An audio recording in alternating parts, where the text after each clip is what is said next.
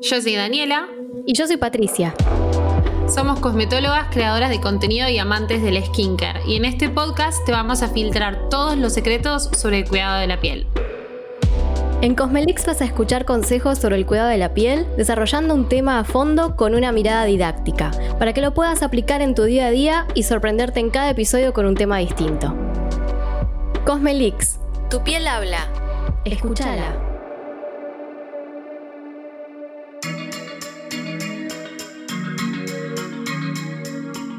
Episodio anterior estuvimos repasando las tendencias que ya estamos viendo este año y que vamos a terminar de ver en el segundo semestre. Y hoy lo que les traemos es lo peor que dejó el 2020. Y créanme que es mucho, porque hay unas cosas que se hicieron virales que la verdad destruyen la barrera cutánea de una manera increíble. Eh, ahora Dada va a desarrollar un poco, pero hemos visto cada cosa en las redes sociales que creo que viene de la mano del encierro, porque como uno no puede ir quizás al centro de estética o a la cosmetóloga o al dermatólogo incluso, proliferaron muchas recetas caseras, muchos tratamientos por mano propia en los que, Daniela, Dada, contame qué viste. Yo me río para no llorar, o sea, me río para no llorar, pero es verdad lo que decís vos.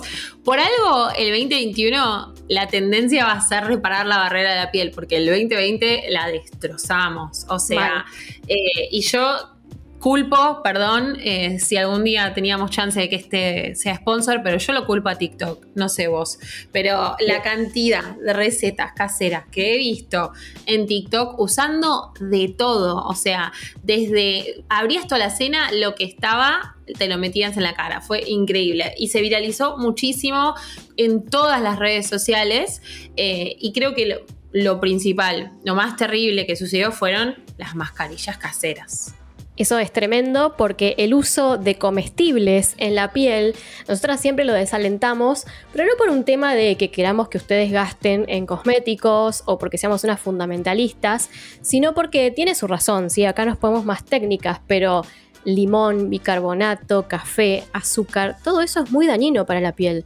Que se pueda comer no significa que a la piel le haga bien y de hecho el limón es, un ácido, tiene un pH de 2, o sea que es muy muy ácido para la piel, puede llegar a generar una quemadura eh, y esas mejoras que vemos en las manchitas en realidad es una sola cara de la moneda, porque al principio podemos ver la piel un poco con mejoras, pero después te queda completamente sensibilizada, te agarra el sol y te mancha. Yo cuando alguien no me cree sobre lo terrible que es el limón, le pongo de ejemplo que con el limón se cocina el pescado, o sea, hace ceviche con limón. Terrible. Si el limón puede cocinar algo eh, por completo. Es como que no lo quiero mi cara. Siento que es muy fuerte. Súper ácido, nos deja súper expuestas y súper sensible la piel. Llegamos a salir al sol y podemos ver ampollas. De hecho, eh, he visto, he visto TikToks donde personas que habían hecho daiquiris salían después y tomaban sol y se a, pesar de que solo se lo tenía en las manos, le salían todas ampollas de quemaduras por haber estado en contacto con el limón, así como para hacerse el trago es realmente muy dañino. Sí, es muy dañino, es muy ácido, aunque generalmente, por ejemplo, en cosmetología se usa, en los cosméticos vamos a ver extracto de limón, pero es un extracto que está procesado, está aislado para que pueda tener un uso cosmético y en una concentración súper baja, no como hacerse un jugo de limón y ponerlo en la cara.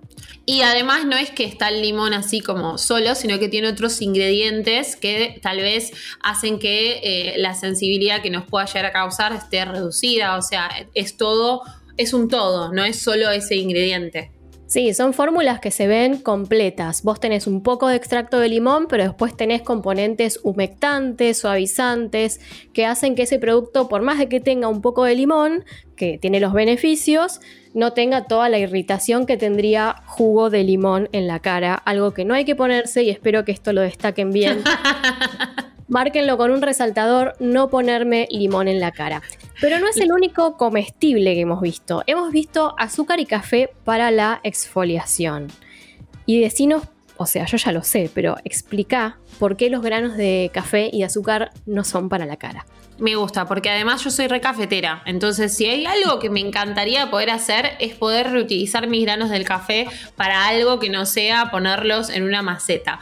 Pero lamentablemente los granos de café, eh, por más que vos los muelas, quedan de grosores que son desiguales, quedan de grosores que son bastante grandes y pasarlos por nuestra piel puede crear microagresiones, unas microabrasiones también, eh, que eso a la larga va a hacer que la barrera de nuestra piel, no, barrera no, perdón, nuestra piel se endurezca, eh, se engrose y tenga un aspecto como opaco, como feo y tengamos más propensidad a tener arrugas. Entonces, café, la verdad, para la cara, preferible no.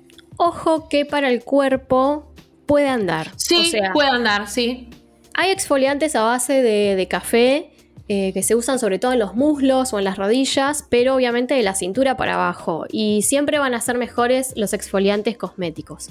Pero vamos a suponer que sobra café, como les sobra dada, que toma mucho. Eh, podrían vehiculizarlo en una crema y usarlo en las piernas, pero como algo quizás de emergencia, de única vez. Y con el azúcar pasa lo mismo, que en el cuerpo quizás sí. De hecho, hay exfoliantes eh, como la marca Natura, por ejemplo, que tiene gránulos de azúcar pero en la cara prohibido porque es filoso. Aunque no lo crean, el grano de azúcar es filoso y te hace microlesiones, que no las vas a ver, obviamente no va a sangrar la piel, pero son microlesiones que son una puerta abierta para bacterias, hongos y irritaciones. Sí, hasta ahora te digo, limón, azúcar, café, estoy casi haciéndome una torta.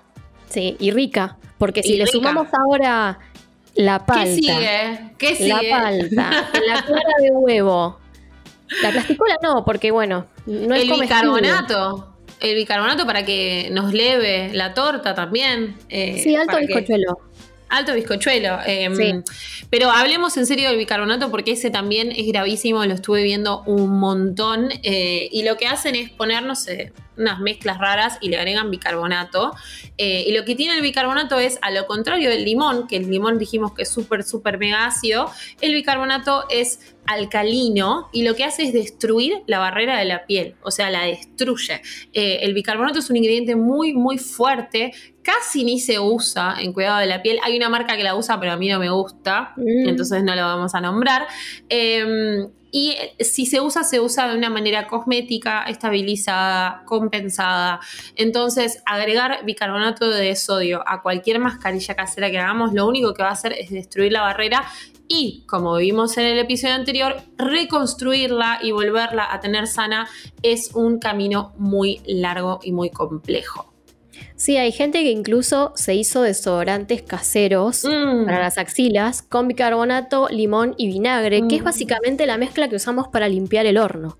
O sea, si eso lo, lo, usás para limpiar en casa, ¿cómo puede ser que sea tu desodorante? Entonces hay que tener cuidado, no porque sea de origen natural, eh, o porque lo, que, lo tengamos en casa a mano, significa que a la piel le va a gustar o le va a venir bien. Y tiene que ver más que nada con esto, con que es o muy ácido o muy alcalino. Y estos dos extremos para la piel son muy graves, ¿sí? Porque la piel está en un equilibrio, está justo en el medio. Entonces, ponerle algo que, que puede ser muy ácido, o muy alcalino para la piel, la va a terminar perjudicando. Bien, y otro ingrediente que en realidad este viene de hace varios años, ya te digo, que fue un boom, apareció de repente, ahora no nos lo podemos sacar de encima. ¿Sabes de cuál hablo? Un aceite seguro. Sí, y es el aceite de coco, el bendito aceite de coco que supuestamente te cura todo, todo. No hay cosa, no hay mal que no cure, pero la realidad es que no hace mucho. En el cuidado de la piel en los productos cosméticos tenemos eh, una escala que marca cuán comedogénico es un ingrediente. Eh, que yo siempre les digo, no demonicen un ingrediente solo porque lean que es comedogénico, porque realmente puede tener una fórmula que lo balancee y no pasa nada. ¿Y de qué es la escala? La escala es del 1 al 5, 1 siendo que es no comedogénico, 5 que es comedogénico. ¿Y qué es comedogénico? Que tiene la potencialidad de tapar los poros. Entonces, ¿en qué, en qué lugar entra el aceite de coco en esta escala? Y un 4. Es bastante pesado. Bastante heavy. Sí. Y de hecho, bueno, acá repetimos, el aceite de coco sí se usa, lo vamos a ver en, algunas mascarillas del tipo sheet mask o en algunas cremas, sí, para piel madura, porque se puede poner un poquito de aceite de coco, pero como decíamos, contenido en una fórmula que haga que no te tape los poros, que no te saque granitos, que no es lo mismo que comprarse el aceite de coco en la arboristería o donde, compren la dietética y ponérselo en la cara, untárselo como si fuera una mascarilla, porque ahí vamos a tener granitos seguro, a menos quizás que tengan una piel ultra seca, a la cual quizás este aporte de grasas no sea tan grave, pero ante la duda mejor no probar.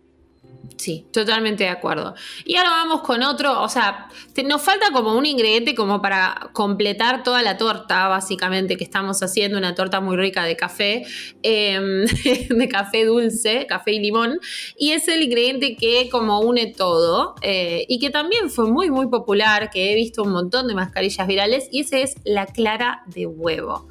Em, ¿Por qué no deberíamos usar clara de huevo, Pato, en nuestras mascarillas? Por dónde empezar, ¿no? Eh, la, clara de huevo. La clara de huevo, algo que podríamos comer o poner en este budín, bizcochuelo que estamos armando, tiene un tema que son las bacterias, porque el huevo, como ustedes saben, sale de, bueno, del orificio de la gallina, por donde también hay excremento. Los huevos no se tienen que lavar justamente para que estas heces no se pasen adentro del huevo, pero siempre están en contacto sobre todo con lo que es la clara cruda. Y la clara cruda es exactamente lo que se recomienda poner en estas mascarillas caseras, que lo que hacen es poner en la piel, se seca y ustedes lo despegan como si fuera una mm. mascarilla peel-off. A ver, ¿puede llegar a sacar o extraer algún puntito negro? Y uno o dos se van a quedar pegados, sí, pero además tenés un riesgo de salmonela galopante porque te estás poniendo huevo crudo en la cara nada más y nada menos. Sí, totalmente. Eh, nosotros, nuestra cocina no tiene las. Esto aplica para todos los ingredientes, pero bueno, la clara de huevo también. Nuestra cocina no tiene la asepsia, la higiene de un laboratorio. Eh, no tiene tampoco. No cuenta con profesionales de laboratorio que saben cómo utilizar y cómo manejar estos ingredientes. Entonces, colocar algo que podría estar contaminado con heces y que podría entrar en contacto con. lo podemos tragar sin querer y, y puede llegar a tener salmonela es un peligro es un peligro total. Terrible, porque aparte no solo, digamos, si lo comes sin querer, ponele que no, pero estás muy cerca de mucosas. Pones cerca de la nariz, o sea, justamente los puntos negros se concentran en la nariz, vos te pones huevo crudo en la nariz y no es aconsejable. De hecho, si vos te lo decís a vos misma, huevo crudo en la nariz o vos mismo, te vas a dar cuenta de que no, no va. Y para esto hay alternativas. Hay mascarillas que son las famosas peel-off, que lo que hacen es esto, uno se lo pone en las zonas donde hay puntitos o filamentos sebáceos o hay piel engrosada, espera que se seque bien y lo va despegando muy lentamente sin tironear. Y sí, algunos puntitos van a quedar adheridos a esa peel off y vamos a ver un cambio. Sin embargo, no es lo ideal, es algo que uno se puede hacer antes de un evento, eh, no sé, alguna fiesta donde uno necesita algo de emergencia, pero lo ideal siempre son limpiezas con algún profesional que extraiga esos puntos negros, pero de una manera más gentil con la piel, no como un huevo o como un adhesivo. Y hablando de eso, tenemos a la famosa plasticola, eh, que es como lo, lo, que se está usando para off casero, en combinación tal vez con la clara de huevo o tal vez aparte o lo que sea. ¿Y por qué no usar una plasticola, no? Y porque es una plasticola, es lo que usamos para pegar algo a la pared, es lo que usamos para pegar algo en un cuaderno, o sea, tiene una cantidad de ingredientes que no están pensados para estar en contacto con la piel, que pueden ser peligrosos, nos puede dar una dermatitis eh, por contacto eh, y no lo vale, la verdad no lo vale porque como dice Pato, tenés, las, tenés un montón de opciones para remover puntos negros eh, en el mercado que son hechas y pensadas para el rostro. La plasticola yo creo que la gente leyó que dice no tóxica, porque es cierto que para los chicos, eh, si se lo llevan a la boca, es medio no tóxico, porque bueno, obviamente está pensado para niños, pero no te puedes agarrar de eso. Y además, algo muy importante, no tiene tanto poder de adherencia, entonces te lo vas a untar en la piel y ni siquiera te va a terminar sacando los granitos, o sea, tampoco tiene muchos beneficios. Sí, la verdad. Eh, y bueno, con todos estos ingredientes básicamente hicimos una torta espectacular eh, y les recomendamos no usar ninguno eh, para el rostro porque para todo esto tenemos alternativas comerciales que a la larga nos van a costar menos que tal vez los tratamientos que tengamos que hacer por haber causado una dermatitis de contacto o haber destruido nuestra barrera de la piel usando alguno de estos combos. Sí, en el caso de las mascarillas Peel-Off, justamente no suelen ser de las más caras, suelen ser más bien económicas, se pueden comprar por unidad si no querés comprar el pote, eh, se venden en sobrecitos, así que antes de comprarte una plasticola, no sé, una gelatina sin sabor, porque lo he visto. media docena de huevos. la verdad te va a salir carísimo porque el aceite de coco no son cosas muy baratas. Para eso, listo, ya está. Agarra una mascarilla peel-off si te gusta tanto el sistema. Eh, y listo. Espectacular. Bueno, espero que con esto hayamos convencido a un par de personas de dejar la comida para la cocina. Eh, y esto nos lleva a la siguiente tendencia, al siguiente boom que tuvimos en el 2020. Y es Está relacionado con lo que decíamos en el episodio anterior sobre crear la experiencia de spa en nuestras casas. Tal vez no ir a la cosmetóloga, no ir al dermatólogo porque no podemos. Y es usar productos que tal vez no están autorizados acá, que tal vez son muy fuertes porque, por ejemplo, son de Estados Unidos y las normas allá son un poco más laxas. Y coparnos y lastimarnos, básicamente. Exactamente. Bueno, a ver, eh, tanto en Europa como en Estados Unidos hay muchas marcas de cosmética que están buenísimas pero tienen este tema de que varios cosméticos que se comercializan ahí tienen concentraciones que en Argentina o están prohibidas o son de uso profesional, o sea, de uso de la cosmetóloga, de la cosmiatra o incluso del dermatólogo. Entonces, ¿qué pasa? Las vemos en las redes, las vemos en sitios web y decimos, bueno, yo quiero ese ácido, yo quiero ese peeling casero. Hay revendedoras o hay también emprendimientos que traen estos cosméticos eh, cuando viajan, ¿sí? Digamos, es como un menudeo, no es que lo importan legalmente, sino que traen en la valija y después obviamente lo revenden. Las marcas son buenas, no son marcas malas, son marcas canadienses o marcas europeas, pero acá lo que queremos destacar es que las concentraciones de los ingredientes que usan son muy fuertes para nuestra legislación. Y quizás algún peeling casero, un peeling que te puedes hacer en casa, te terminas quemando. Así que no, no está bueno usarlo.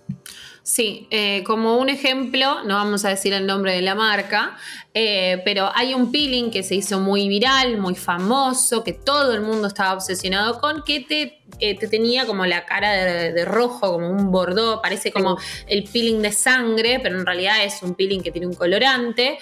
y la solución que tiene es, si no me equivoco, tres veces más fuerte de lo que está aprobado por la MAT. Eh, o sea, es un producto que acá no se autorizaría, no se podría usar. Eh, y un montón de veces me han escrito y me han dicho, me hice esto, tengo toda la cara roja, me duele, me pica, me arde. Y ahí no tenemos otro, anda al dermatólogo, no hay otra opción, anda a ver qué, podemos, qué puede hacer por vos y cómo puede compensar este daño, eh, porque los productos son muy, muy fuertes. Sí, y más que nada en lo que son ácidos, porque después hay algunos productos importados que llegan que están buenísimos, que tienen ingredientes divinos, pero lo, puntualmente lo que nos preocupa es los ácidos, porque yo sé que hay como un gusto particular por los renovadores, por ácidos que hacen exfoliación eh, y cada vez queremos algo más potente, pero no es lo recomendado, porque por algo en Argentina los ácidos eh, a concentraciones mayores de 10% y pH menor a 3,5 tiene que ser usado solamente por profesionales. Exacto. Eh, y también yo le tendría un poco de desconfianza a los protectores solares de Estados Unidos, pero eso es una opinión, una opinión personal que ya algún día lo vamos a explayar, eh, pero la verdad es que en la Argentina son muy exigentes cuando se trata de aprobar protectores solares y en Estados Unidos son medios mm, que pasan así nomás, así que también cuidado con eso si vamos a traer productos comercializados de afuera, que es lo que sucedió un montón el año pasado. Y un dato no menor, que es que no tenés eh, atención al cliente en Argentina, porque vos ah, comprás una marca que está importada o elaborada en el país y vos tenés un 0800 o un mail al, cual escribir y decir, mira, me irritó. Pero ¿cómo haces para quejarte a, no vamos a decir la marca, pero el ordinario, ¿cómo haces para contactarte con el servicio del cliente de el ordinario y, decirle, mira, me, me irritó tu peeling, ¿qué onda? Sí, y, de hecho, o sea, ellos te van a decir, mira, nosotros legalmente no vendemos en ese país, no tenemos ninguna importación ahí, así que no podemos hacernos cargo, o sea, no van a poder compensarte de ninguna manera porque a fin y al cabo ese producto llegó a tus manos de manera ilegal. Exactamente, no tienen como ni siquiera devolverte el dinero porque quizás vos podés decir que estás eh, desconforme con el producto, no te pueden devolver el dinero porque lo compraste por izquierda. Así que lamentablemente siempre es mejor, eh, digamos, elegir marcas que se vendan en Argentina legalmente o se produzcan en Argentina también. Sí, eh, y la verdad, yo lo digo siempre, tenemos unos laboratorios hermosos, tenemos una industria hermosa, así que apuesten a nuestra industria porque es espectacular. Sí, la verdad que muy lindas opciones, no vale la pena arriesgarse, a menos que sea, como decíamos, un cosmético que sea, digamos, equivalente a algo que haya acá. Claro una vitamina C tranqui, un antioxidante, ¿no? Una cremita hidratante, pero cuando es un tema de ácidos, traten de por lo menos conocer la normativa. Eh, pueden incluso googlearla si quieren, normativa ácido SANMAT o ácido glicólico ANMAT, ácido salicílico ANMAT, y les va a salir las concentraciones permitidas.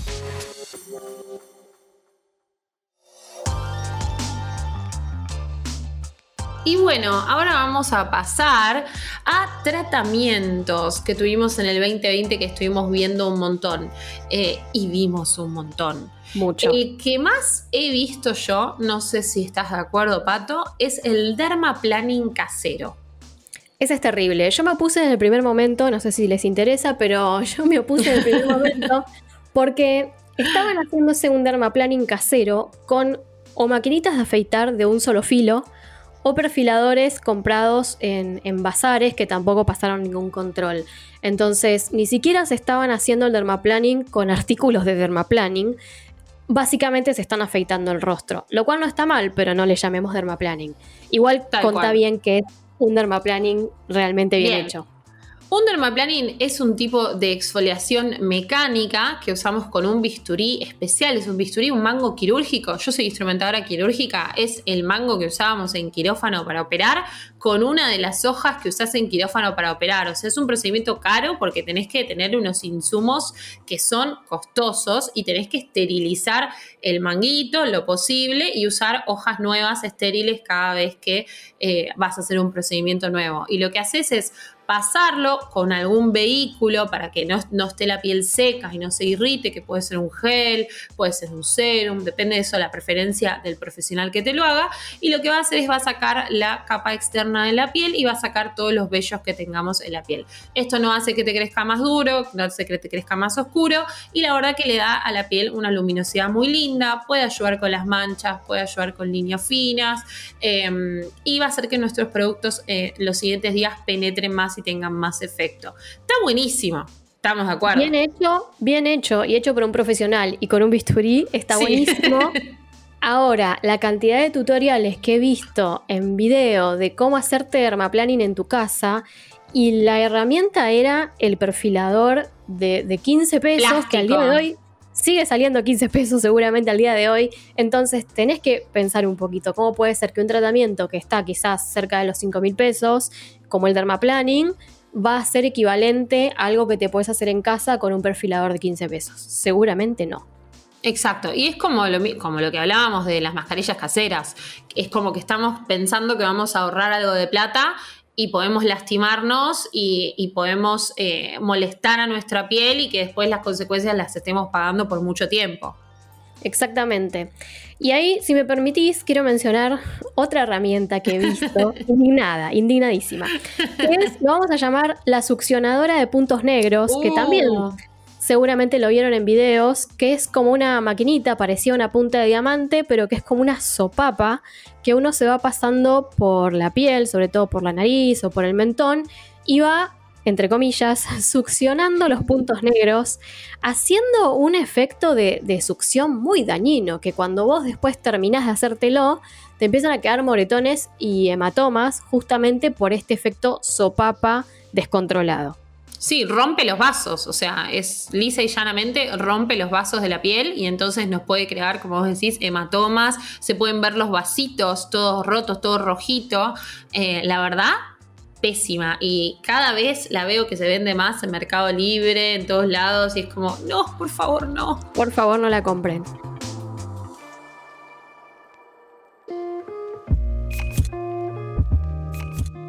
Bueno, y la última herramienta que estuvimos viendo un montón, eh, que apareció así como de repente en todos los videos de Vogue, en todos los videos de Harper's Bazaar, eh, donde las celebridades mostraban sus rutinas, es el Derma Roller, que también se llama microneedling eh, o microstamping, que lo que hace es, son pequeñas, pequeñas agujas milimétricas que las pasamos por la piel. En el caso de Dermaroller es como si fuera una carretilla, ¿viste? Te la mm. pasas así por la piel eh, y eso hace microperforaciones que fomentan que creemos nuevo colágeno, eh, haya mejor circulación, los ingredientes de los serums penetres más, etc. El problema está con los dermarollers caseros. Obviamente esto, al igual que el dermaplaning, es un tratamiento profesional en el que vos vas y en la punta de, esas agujitas es estéril, te la abren en el momento, la usan, tiene un costo elevado.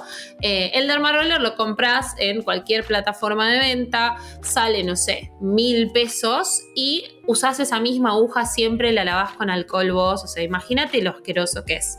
Em, pero no solo es asqueroso, sino que el problema es que es peligroso, porque el dermaroller no tiene un tope de fuerza. Entonces, vos, persona que no tiene experiencia en esto y que está probando, podés pasarte y podés lastimarte eh, cuando estás pasándolo al estilo carretilla, porque no hay ningún tope, no hay ninguna seguridad.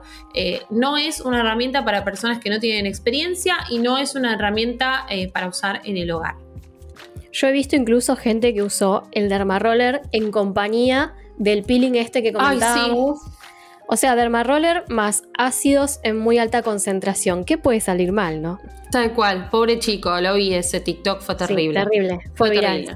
Y ahora, si te parece, pasamos a otra tendencia que vimos en 2020 y que no es solo del año pasado, sino que arrancó como en años anteriores también y que está mucho más normalizado, que es la cosmética toque seco o acabado matificante. A ver, ¿qué es? Por alguna razón odiamos los brillos, el exceso de sebo. Eh, y, es, como una moda, ¿sí? Eliminar los brillos eh, y eliminar cualquier indicio de que la piel tiene sebo natural. Entonces, la cosmética ha sabido desarrollar cremas, eh, protectores solares, incluso labiales que tienen un acabado mate. Claro, maquillaje que tiene acabado opaco, ¿sí? sin ningún brillo, con toque seco y con control de oleosidad. Que por un lado, para las pieles que son muy grasas, muy oleosas, pueden ser aliados. Pero para el resto de las pieles, lo que va a terminar haciendo es deshidratando. ¿Y por qué? Porque todas las cremas y maquillaje y protector solar que es matificante o que tiene acabado seco, lo que tienen su fórmula son almidones. Como si dijéramos maicena, bueno, que también es marca, pero almidón de maíz. También tienen talco, ¿sí? Que figuran los ingredientes como talc, tiene talco. Y todos estos polvos van chupando el sebo propio de la piel y ahí es donde te resecan. Entonces, ¿no hay que usar matificantes? A ver, siempre dependiendo del tipo de piel y si van a usar algo matificante que sea un solo producto, no toda una línea porque se van a terminar deshidratando. ¿A vos te gusta este tipo de acabado toque seco? Yo no te voy a mentir, he, sido víctima de la cosmética matificante eh, porque yo también pensaba que el brillo era algo terrible eh, hace unos años y yo todo lo que era mate me lo ponía encima y claro, yo no me daba cuenta, pero no solo te ves medio polvorienta, porque como vos decís, son polvos lo que, lo que están absorbiendo esa oleosidad, entonces te ves medio polvoriento o polvorienta. Medio cartón medio ese efecto como cartón. ¿Viste cuando dicen está pintado como una puerta? Yo siento que eso no pasa con, con, maquillaje común, sino que pasa cuando te pones cosas así como matificantes. Eh, me he resecado los labios también por la moda del labial mate, em, pero he aprendido, he aprendido. Y ahora uso cada tanto algo que sea toque seco, pero una sola cosita nada más. Eh, por ejemplo, qué sé yo, me gustan mucho los protectores solares con toque seco, que esos no necesariamente a veces tienen polvo, sino que a veces tienen ácido salicílico, que lo que hace es como mantener los poros desobstruidos, mantener, manejar la velocidad a un más largo plazo. Eh, y esos a mí me encantan y los uso un montón. Em, pero la verdad. Están buenos me encanta el glow, me encanta la piel luminosa, la piel sana, la piel hidratada, así que ya no estoy usando mucho matificante. Y eso lo comentábamos, ¿no? En el otro episodio que se viene, y de hecho se vino, todo lo glowy o, esta necesidad, muy por el contrario, de generar una piel que tenga su propio brillo, un brillo natural, que viene generalmente de la piel sana. Y igual está el truco en donde la piel no está sana, pero quiere tener su brillo natural, usar algún iluminador, algún aceitito, alguna cosa ahí para que refleje la luz. Y yo creo que cada vez menos vamos a ver la tendencia matificante porque realmente te acartona mucho. Eh, de hecho, también existía la, técnica del baking, que era como oh. ponerse mucho, mucho polvo sobre el maquillaje para eliminar hasta el cero el brillo y eso me parece que ya fue. No sé qué otra, vos, Otra cosa a la que he caído, pero sí estoy re de acuerdo. Es una tendencia que vimos los últimos años y creo que eh, este año, como vos decís, piel glowy, piel luminosa, piel hidratada, piel sana. Pieles reales también. Y pieles reales también, ya que estamos, sí. Hashtag pieles reales. y bueno, esta fue nuestra revisión eh, de todas las tendencias terribles que vimos el año pasado, en el 2020, y que un par se filtraron este año, pero que estamos lentamente eh, viendo disminuir. Sí, estamos tratando de sacarlas un poco del camino y dejarle paso a las del 2021 que por lo menos son un poco más amables y gentiles con la piel, con ingredientes que la cuidan, pero sobre todo con ingredientes y productos que la, la regeneran por todo lo que hicimos el año pasado, ¿sí? Por las mascarillas caseras, por las agujas ilegales, por, no sé, por todas estas herramientas que mencionábamos. Todo ese daño que se hizo, bueno, este año y a partir de ahora vamos a tener que repararlo y está bueno que la cosmética se, se centre en eso.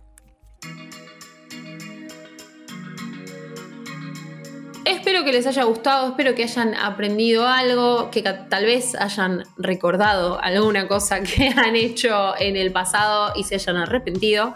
Que haya un eh, mea culpa. Claro, que haya un mea culpa. Todos hemos caído en alguna moda media cuestionable en el pasado. Si no es de ropa, es en skincare, no pasa nada. Y en el próximo episodio vamos a estar hablando de acné. Vamos a tener a un dermatólogo experto en el tema. No les vamos a spoilear quién. Eh, y vamos a charlar todo sobre tipos de acné, cómo se forma, eh, qué medicaciones eh, se pueden recetar, qué los puede desencadenar y em, vamos a hablar también del famoso Roacutan que bastante estigmatizado está y vamos a explayar bastante de ese tema.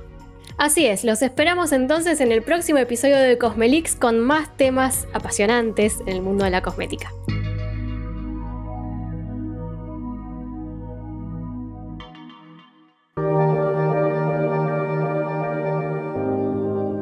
Cosmelix es un podcast creado por Daniela López y Patricia Fernández, producido junto a Posta. En la producción estuvo Lucila Lopardo, en la edición Leo Fernández y en la producción ejecutiva Luciano Banchero y Diego del Agostino. Seguinos en Spotify y escucha un nuevo episodio cada 15 días. También nos encontrás en Apple Podcasts, Google Podcasts, Deezer y en todas las aplicaciones de podcast.